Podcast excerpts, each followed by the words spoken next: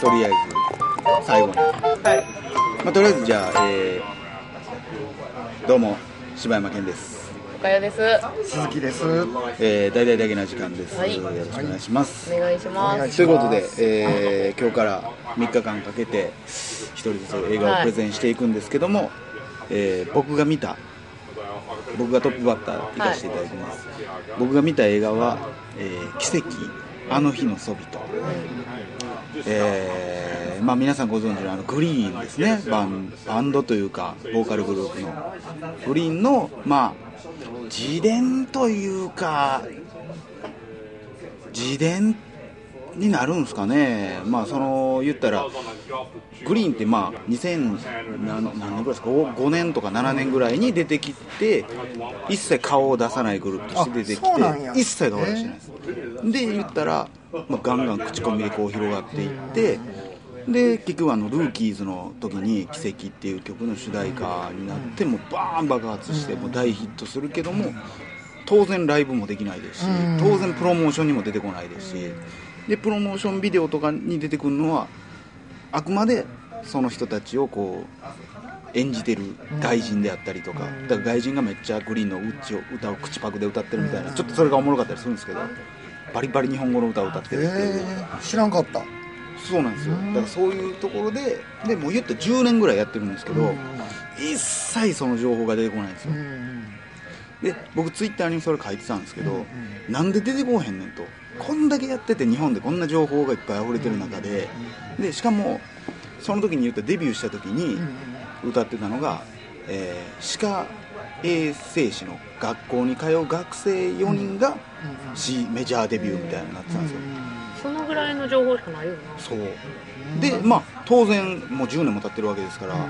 無事歯科まあねほんまや。衛生士になってるであろうやけどでもその後の事情も何にも別にブログとかやってるわけでもないし、ツイッターやってるわけでもないしだから情報一切出てこない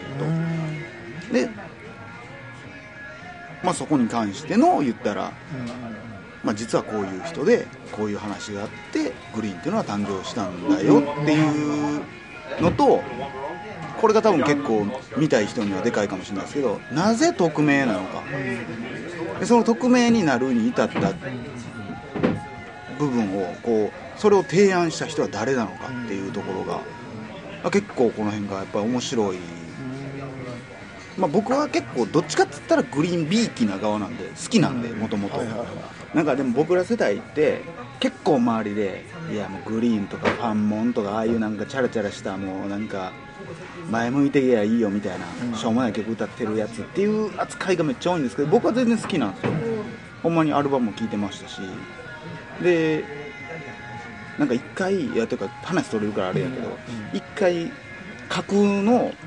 言ったら初音ミクのライブじゃないですけどこうシルエットだけでライブとかはやったりしてるんですよあそうそういうでそういうちょっと面白いことはやってたんですよね、でそれもちょっと僕は興味ありましたし、で僕の友達がグリーンのあのファンサイトを作ってたりしたんですよ、結構有名な、もうめちゃくちゃ登録数あるような。だからなんか僕も結構好きででだからだでもこの映画に関してはだからっていうわけじゃないですけどグリーンだけ嫌いっていう人は見れないと思います、どうどんないいことがあったとしても、あのーアンチのバイアスが入ってまうと、大した嘘やろこんなんって言われてまうんで普通に素直に僕は見て思った感想を話しますけど、まあこれグリーンの映画というか、大きなとこがグリーンのお兄ちゃんの話なんですよね、グリーンの、えー、なんていう名前だったかなヒデヒデかな、ヒデっていうのが主人公菅田将暉やねんけどそのお兄ちゃんがえージンっていう松坂桃李あお兄ちゃんがやってんねんけどここがね結構ねこの僕が舐めてたのは割と青春寄りの映画を多分作んねやろうなと思ったら、どっちかって言ったらえ音楽映画やって、ほんまにそれこそこの間見た、えー去年見た「ストレート・アウタ・コンプトン」とか、えーこの間見た「シング・ストリート」っていうイギリスのバンドができる子供たちがバンドをやって、まあ、将来どうなるか分からへんけどとりあえずバンドをやってみるっていう。それにかなり近くてあれもお兄ちゃんがテーマやったんですけどでそのもともとその結構話もうていいんかな。もともとそのグリーンっていうのはその須田君ヒデヒデっていう子はヒデヒデごめんなさい。お兄ちゃんの名前も言ってますジンとヒデっていうまあ言ったら兄弟です。よでお兄ちゃんがバンドをやってずっと。で弟は割と真面目にずっと勉強をやっててもともと医大を目指してたんですよ。でなんで目指したかっていうとお父さんが医大医大じゃないわ、え医者。ー医者やったんですね。でお父さんからずっと割と厳しくだからもうお父さんと一緒におるシーンは絶対敬語やし絶対正座なんですよ、うん。どんなことがあってもでそんな厳しい家庭で育ってきたのにお兄ちゃんがバンドをやり始めてそれも結構メタルの結構熱いバンドをやりだしてで、まあ、お父さんは当然お前いつまで遊んでんねんって言われるけどもいや俺はこれで食べていこうと思っていますっていう話をしててでそんな時にメジャーデビューの話が入ってくるんですねお兄ちゃんの方に。でめっちゃ喜んでそのバンドのメンバーとシャーってでお父さんに報告しに行くんですね。僕はこれで食べていこうと思います。って言ったらお父さんはいや所詮お前らがそれでやったとして売れたとして何の意味があんねんと、俺俺たち医者と比べてお前らは何の意味があんねんその活動をしてみたいなことを言われて。でも悔しい思いをしながらももう家元を離れるんですね。もうここではあかんわと思って。でバンド活動をし始めるんですけどやっぱりここら辺がね僕はめっちゃ好きなシーンなんですけど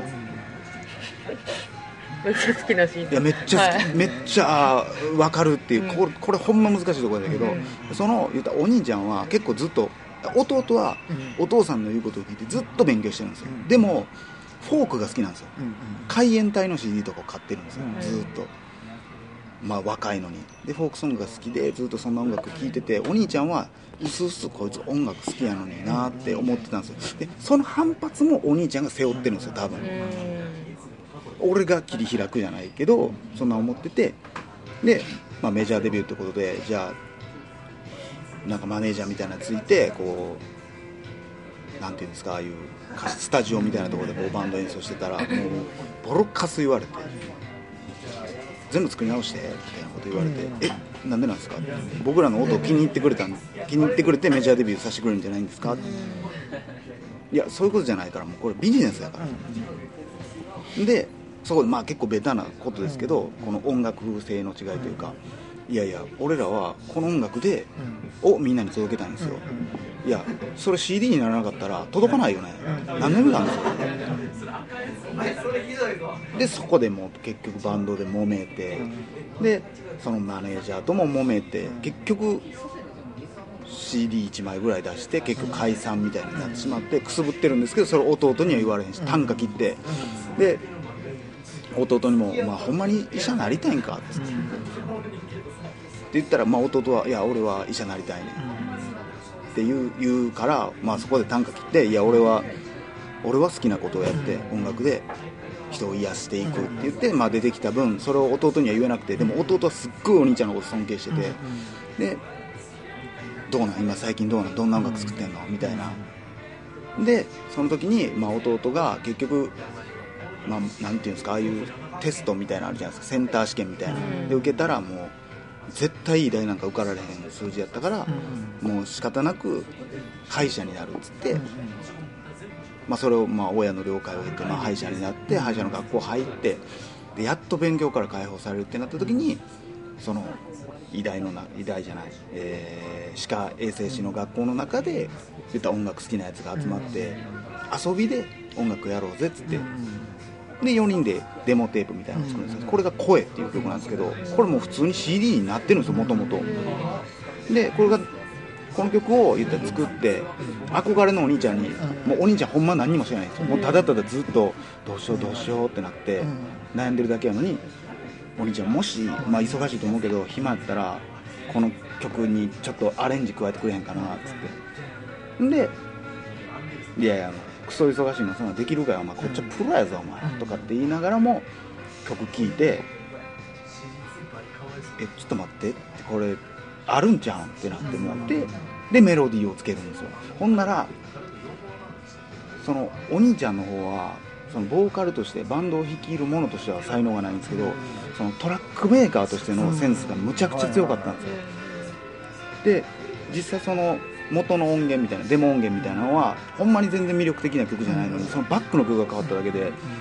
うわっていう瞬間ってあるじゃないですか、うん。音楽のうわすげえってギター入ってただけどめっちゃかっこええやんっていう瞬間がある映画やったんですよ。だからそこにまず僕は感動して、あちゃんと音楽映画やと思って、でそっからまあ言ったらどんどんステップが上がっていくとか、じゃあんで,、えーんでお兄ちゃんは勝手にそれを前の言った喧嘩したマネージャーのところに頭下げに行って「すいませんした前」って言って「いやもういいよ君たちと仕事する気ないから、うん。いや違うんです。弟のこれ聞いてください」って言って、お兄ちゃんが売り込みに行くっていう、お兄ちゃんめっちゃプライドもある高いしめちゃくちゃ頑固な硬派なお兄ちゃんやったのに頭下げて頼んだらまああるんじゃないかって向こうから言われてでも弟は弟で医者にならなあかんから。これは遊びでやってることやから CD になんかしたくないと。でもお兄ちゃんからしたらいや俺は才能ないと。で諦めてると。そんなお前がお父さんが医者になれって言うからってなんでお前がそれを諦めれんなんと。こっちはたまったもんやないと。お前の才能それったら俺が欲しいと。お前がさでもそこでもう大喧嘩なってはじもうめっちゃ仲いい兄弟やのに喧嘩なってふざけんなよと、お前みたいな恵まれてるやつが、ってなってそこで結局まあ踏みとどまってというか、じゃあやるってなって音楽デビューしていくんですけど、まあただ問題なのはやっぱりお父さんにはそれ言えないんですよ。で点数がガーンって下がってきてで CD はデビューしたらバーンと売れちょっとずつ売れ始めていくけどそれと同時に成績がどんどんどんどん下がってきてでお父さんに呼び出されて「お前何やってんねん」とでも音楽やってると一言も言わないんですよずっと。でこの映画が終わるまで最後まで言わないんですけどこれネタバレしてもうてるな。まあ結局まあそのまあデビューしてそのまあ音楽兄貴との葛藤もありそのメジャーとの葛藤もありで今もでまあ結局そのお兄ちゃんも弟もお父さんに認めてほしい。ずーっと。はいはい。で途中まあそのお兄ちゃんがお父さんに会いに行って弟に音楽をやらせてあげてほしいっていう直談判しに行くシーンがあるんですけどで何回も言うけど音楽なんかやって何の意味があんねんと。何の価値があんねんと。医者に比べて何の価値があるか説明してみろみたいなこと言った時にいやあなたは